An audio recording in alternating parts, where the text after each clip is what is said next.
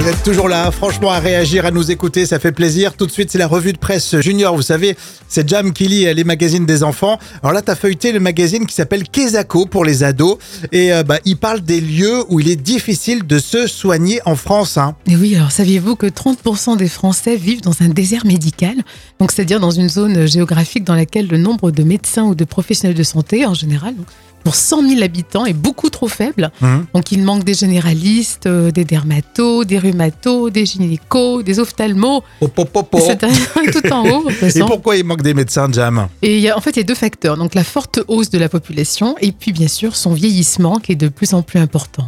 Donc, peut-être que tout ça n'a pas été vraiment très anticipé. Mais c'est vrai que c'est c'est bien de l'expliquer aux jeunes, ça, hein, parce qu'il y en a qui sont, bah, qui comprennent pas, les enfants. hein. Exactement, oui, non, c'est Mais- super. Je retiens 30%, j'aurais jamais pensé. C'est énorme quand même. 30% sont de- des- des Français qui nous écoutent euh, bah, sont dans un désert médical. Donc, ça pose problème pour des urgences, pour, euh, pour plein de choses, pour le suivi de, des soins. euh.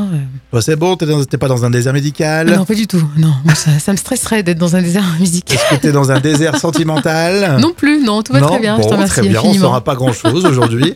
à lire en page 12, hein, le magazine Kesako. Ici, on apprend tous les jours avec les magazines des enfants.